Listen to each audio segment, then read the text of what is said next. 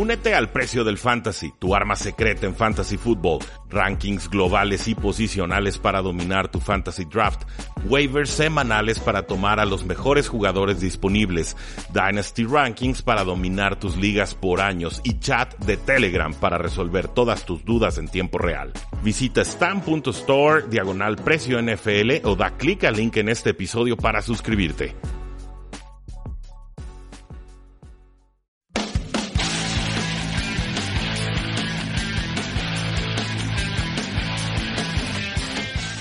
Saludos a todos, bienvenidos a un programa más de Tres y Fuera donde la NFL no termina y nosotros tampoco. Mi nombre es Rudy Jacinto y estamos listos para platicar sobre los 10 titulares más destacados que nos dejó la semana 9 de Acción NFL. Antes de eso, no olviden seguirnos en facebook.com, diagonal 3 y fuera, en Twitter como arroba paradoja NFL, nuestra página web 3 y fuera.com y la invitación a que se suscriban a nuestro podcast 3 y fuera NFL con contenido exclusivo todos los días de la semana. A veces lanzamos alguno en sábados y domingos, pero pueden seguirnos en iTunes, en Stitcher, en eBooks, en TuneIn, en donde ustedes gusten, Spotify, nos van a encontrar.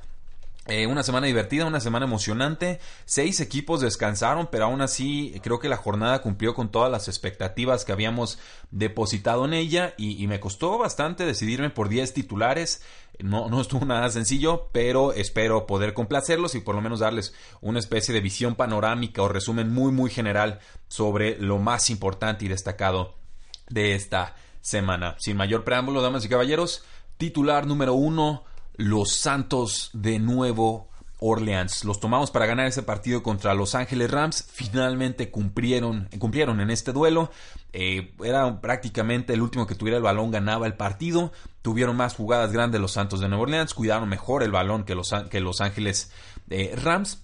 Y eh, tienen un calendario complicado, me queda claro, pero este desempate que acaban de conseguir contra Los Ángeles Rams en caso de tener un récord idéntico cuando lleguemos a postemporada podría significar que los Santos de Nueva Orleans jueguen en el Superdomo casi todos los juegos de postemporada, si no todos los juegos de postemporada. El Super Bowl que ganaron los Santos de Nueva Orleans eh, tuvo esta ventaja para ellos, jugaron en el Superdomo, el, afición pesó, la afición pesó en este juego, creo que la localidad también fue clave en este, en este partido, fue factor y eh, creo que esto posiciona a los Santos de forma magistral para conquistar la NFC. Ahora hay que entender, los Santos de Nueva Orleans tienen un calendario más complicado que el de Los Ángeles Rams. Les quedan por ahí eh, un juego contra los Atlanta Falcons que, aunque no tengan defensa, la ofensiva sabemos que ahí está y está el punto. Y además terminan con un trío de juegos bien complicado contra las Panteras de Carolina, contra Pittsburgh en su propia casa y luego visitan a eh, Carolina. Entonces juegan contra Carolina eh, a, domicilio, juegan contra Pittsburgh en casa y luego juegan contra Carolina en casa. Creo que pueden sacar adelante y ganar la, conferencia. Sí, sí lo creo. Si le ganaron a los Rams, pueden ganarle a cualquiera. Pero eh, hay que tener muy en claro que va a ser difícil que mantengan su racha de victorias de aquí a que termine la temporada. O por lo menos más difícil de lo que podría ser una racha de los Rams en ese sentido. Eh, nada más destacar, bueno, lo de Alvin Kamara, tres touchdowns en este juego, fantástico. En verdad, se alejaron de Mark Ingram, creo que fue el plan correcto para este partido. Necesitaban vencer por aire, por tierra, y Alvin Kamara ha sido más eficiente en esta campaña.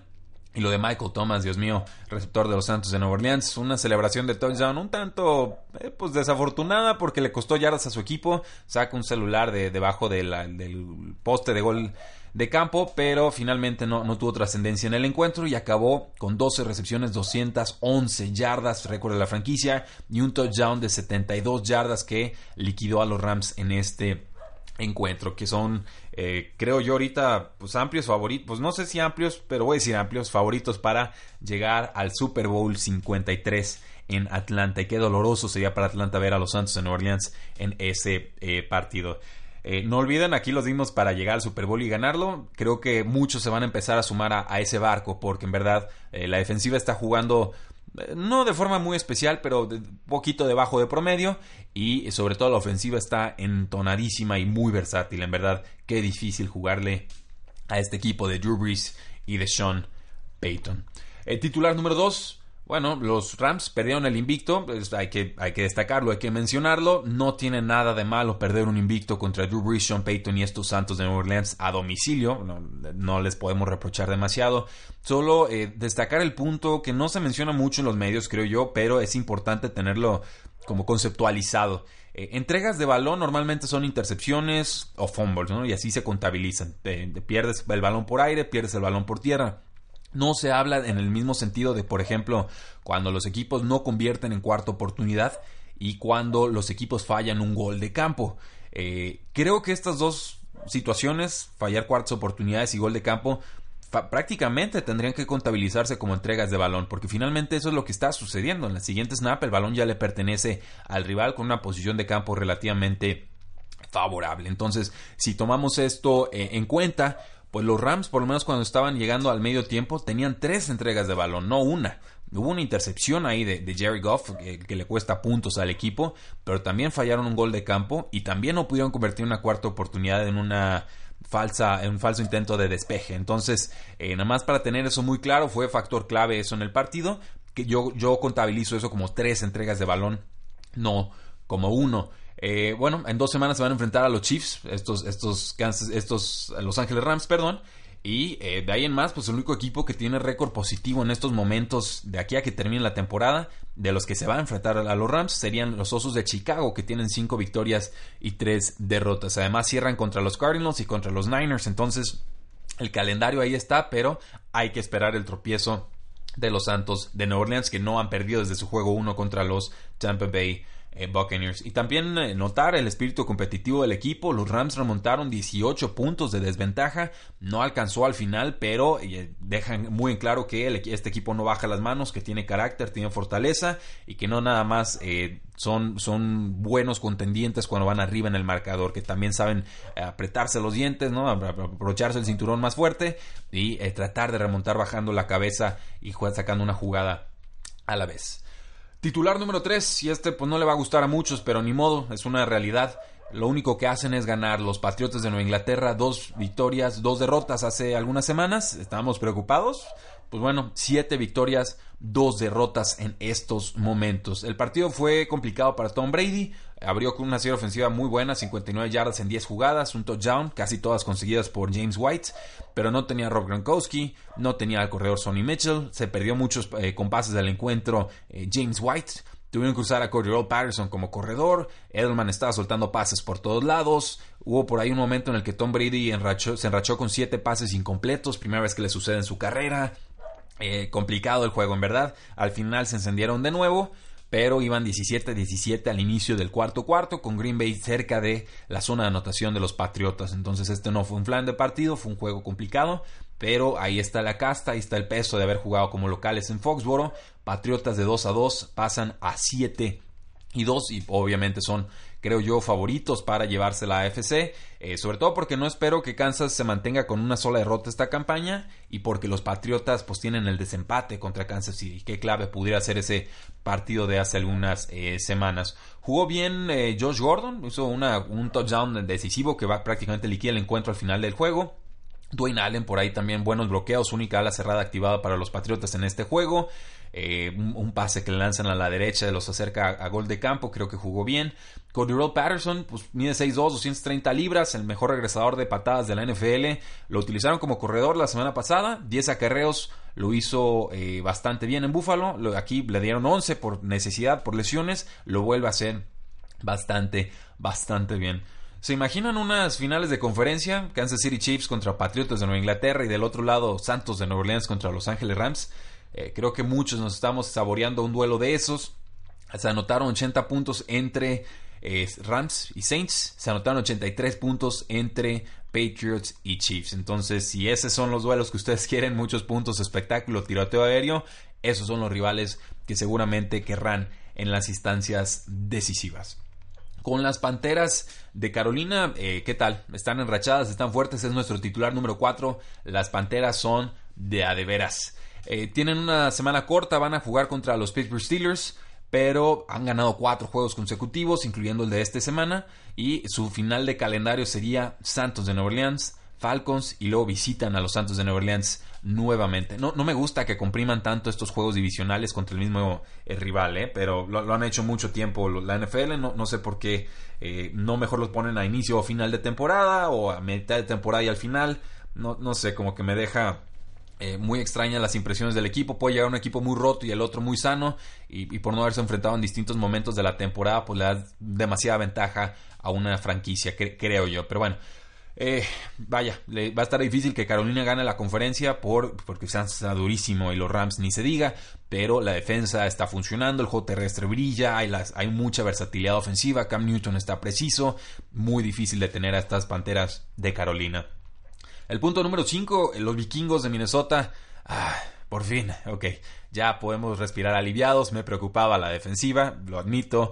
Siempre he dicho, bueno, por lo menos esta temporada he dicho que los Minnesota Vikings son los Chargers, pero del otro lado de la conferencia, por su gran, amplia y vasta cantidad de talento y también la forma tan increíble en la que a veces pierden eh, partidos. Pero bueno, Minnesota 10 capturas sobre el quarterback Matthew Stafford y los Leones de Detroit. Y la pieza más destacada tiene que ser el defensive end Daniel Hunter, un gran jugador que tuvo una, una tarde de, ensueño, verdaderamente 3.5 capturas sobre Matthew Stafford. Ese punto 5 significa que fue una captura compartida, que alguien más también le llegó al mariscal de campo en ese momento. Tuvo nueve tacleadas en este partido y además rescató, consiguió un fumble que lanzó Matthew Stafford de forma inexplicable. Ahorita hablamos de eso a, su corredor, lo recupera del piso y corre 32 yardas para el touchdown decisivo que congela el encuentro y deja esto 24 a 9. Gran victoria de los vikingos de Minnesota, victoria divisional, victoria importante. Se suma una derrota de los Green Bay Packers y entonces siguen en la pelea los vikingos contra los Osos de Chicago por la cima de la NFC Norte. Nuestro titular número 6 pues tiene que ser lo Thursday Night Football del quarterback Nick Mullins de los San Francisco 49ers. Un gran debut, 16 de 22 pases completados, 73% de pases eh, precisos, 3 touchdowns, no intercepciones, un quarterback rating de 151.9. Este jugador salió de Southern Miss, ahí salió eh, Brett Favre, le dicen Brett Favre University. Se veía muy confiado, se veía seguro gran esquema de Kyle Shanahan. Yo subestimé muchísimo que jugaran como locales los San Francisco 49ers, pero sobre todo la ventaja de coaching que tienen los 49ers sobre los Oakland Raiders. Creí que la diferencia de quarterbacks iba a ser más factor que, la diferencia de coaching eh, y no fue así. Verdaderamente una gran victoria, esas que llenan de moral a los San Francisco 49ers. Ya está confirmado Nick Mullins como titular para la próxima eh, jornada en la que participen. Pero hay que destacar con un quarterback número 3, un quarterback suplente, un quarterback que no había visto acción en NFL, un quarterback que tuvo un touchdown y tres intercepciones en pretemporada, que está apenas en su segundo año. Los San Francisco 49ers vencieron 34 a 3 a los muy disfuncionales Oakland Raiders. Punto número 7 eh, un mes de juegos flacos. ¿Qué, está pasando con los Baltimore Ravens? Eh, creí que iban a sacar este juego contra los Pittsburgh Steelers de locales. Un juego roñoso, gran defensiva, gran elenco de receptores. Eh, y no, la, realidad es que Joe Flaco está jugando de forma muy pobre y lleva casi un mes haciéndolo así. Solamente el juego de los contra Santos de Nueva Orleans pareciera redimirlo. Joe Flaco completó 22 eh, de 36 pases en este encuentro para 209 yardas, 0 touchdowns, 0 intercepciones. Una derrota tristísima a los Baltimore Ravens que parecía al final se acercaban, pero finalmente no consiguieron nada. Joe Flacco fue capturado dos veces y tuvo pérdida de 14 yardas en esas jugadas. No tenía sus tackles, se, notaba que lo estaban presionando. No estuvo en la misma página que John Brown, que tuvo 3 recepciones, 17 yardas, 0 touchdowns, 6 targets. Ni con Michael Crafty, 2 recepciones, 25 yardas en 6 targets. Eh, vamos, le soltaron algunos pases, de acuerdo, incluso un touchdown de Michael Crabtree, Michael Crabtree que tuvo que haber atrapado. Crabtree está muy impreciso de manos esta temporada, pero ya está claro que está en declive Joe Flaco y que está dando esas impresiones de chico calabaza, ¿no? Como que ya empieza a sonar las 12 y la cenicienta se, empieza a poner fea eh, cuando se acerca la hora del reloj, pero ya incluso están cuestionando a, a Harbaugh, a John Harbaugh, el head coach, y, híjoles, tienen semana de descanso, serias dudas sobre la posición de quarterback. Yo empezaría a pensar en jugar a Lamar Jackson como titular porque creo que si Harbaugh se casa demasiado con Joe Flaco, eh, al final de temporada se van de la manita juntos del equipo. Punto número 8. Pues bueno, eh, los Packers, creo que vale la pena hablar de ellos. Un equipo talentoso, un equipo indisciplinado. Eh, hecho imagen y semejanza de Mike McCarthy, se los he dicho muchas veces. No veo ventajas en, cuanto al esquema de los Green Bay Packers. Todo es ahí, déjenle la pelota a Aaron Rodgers a ver de, de cuál nos salva. Los receptores nunca se encuentran solos, siempre tienen que ser atrapadas milagrosas. No, si no me crees, vean, creen, vean la de Marquez Valdez Scantling con casi dos defensores, lado derecho, un pase de 40 yardas de puntitas en la banda y la atrapa dices, bueno, qué, bueno que puedan hacer esas jugadas, pero en realidad necesitas que todas tus jugadas sean milagros o, no podemos diseñar alguna clase de estrategia jugada, no sé, cruce de rutas, eh, dejar un ala cerrada solo con tres receptores del otro lado del campo, no sé, algo estratégico para que podamos hacerle la vida un poco más fácil a Aaron Rodgers. En fin, talentosos indisciplinados porque han perdido formas de, partidos de formas inexplicables. Eh, perdón, los eh, Green Bay Packers lo de Ty Montgomery saliendo con el kickoff, ¿no? Y que termina costando un puesto en el equipo y una posible remontada contra los Rams. Los cinco goles de campo que fallaron eh, con Mason Crosby fue contra los Leones de Detroit. Ahora contra los Patriotas, decíamos 17-17 en el inicio del cuarto cuarto. Lawrence Guy, el defensor de los Patriotas, le zafa el balón a Aaron Jones. Primera jugada del cuarto cuarto. Eh, son muchas jugadas. El, partido que se dejan remontar contra los vikingos de Minnesota y que acaba en empate. Es un, es un equipo que tiene un récord de creo que de tres victorias, cuatro derrotas, un empate en estos momentos. Fácilmente podrían tener cinco o seis victorias, pero no, no, no están dando el ancho. Están por debajo de las, del punto 500 en cuanto a victorias.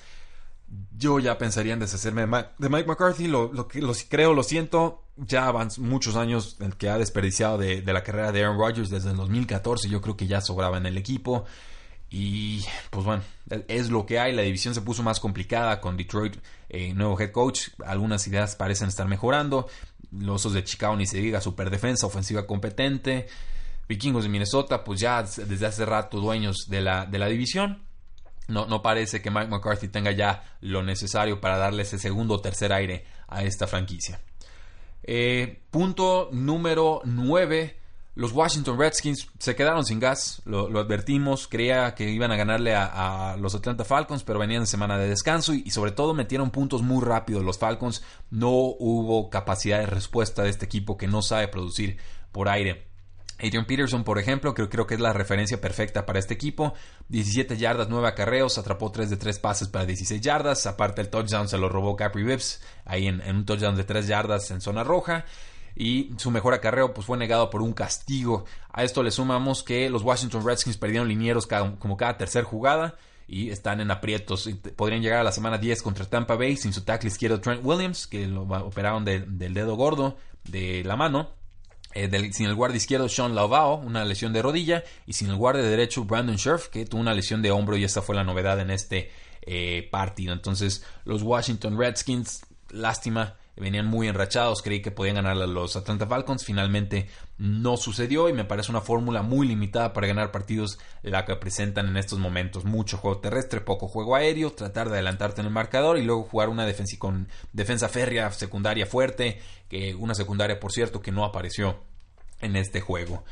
Eh, quedan muchos puntos por destacar, creo que los podemos resumir como Jugadores especiales y no tan especiales. Lo de Philip Rivers jugando muy bien con los Chargers, le ganan a Seattle, son contendientes, son rivales, son fuertes. 13-26 pases completados, 228 yardas, 2 touchdowns. Te ganan por aire, te ganan por tierra. Todavía no regresa Joey Bosa al equipo. Cuidado con los Chargers. El despejador de Miami, Matt Hack, seguramente no hayan escuchado el nombre.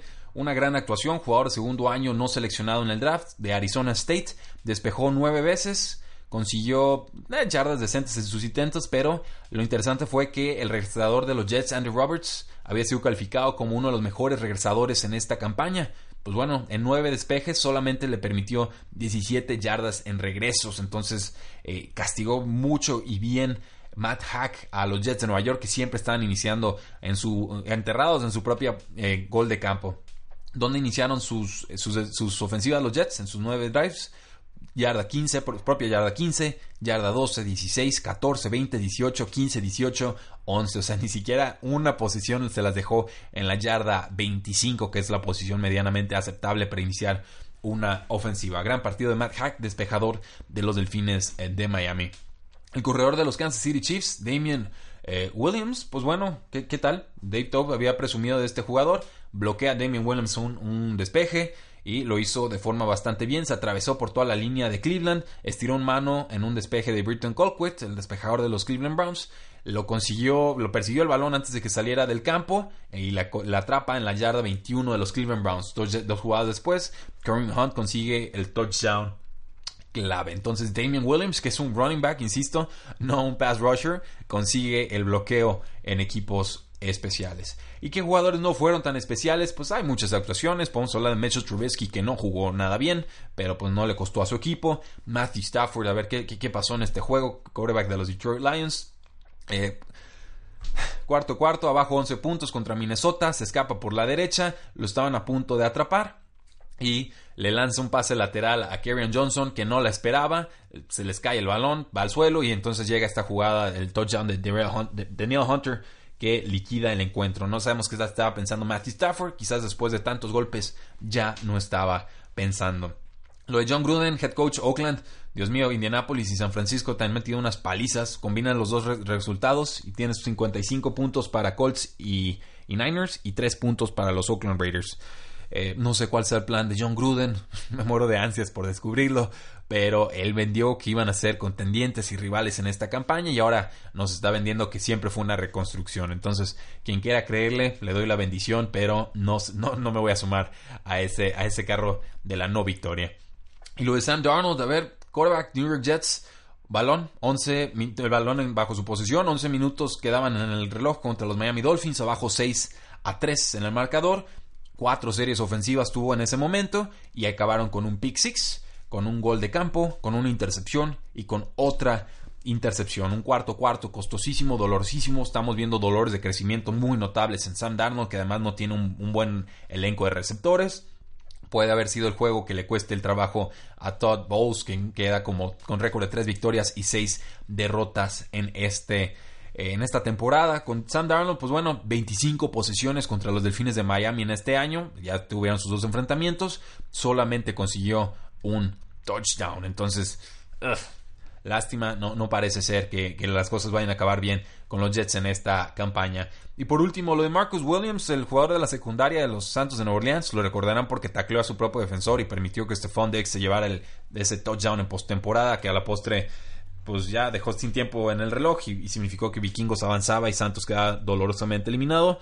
Pues bueno, hubo otra jugada clave aquí, Marcus Williams en el touchdown de eh, Malcolm Brown, el corredor suplente de los Ángeles Rams. Vuelve a bajar la cabeza, vuelve a taclear bajo, lo brinca Malcolm Brown de forma muy acrobática, hay que decirlo, y le consigue una anotación. A ver si alguien ya le va enseñando al, al desgraciado de Marcus Williams a taclear, porque en un día de estos le va a costar otro partido clave a su equipo.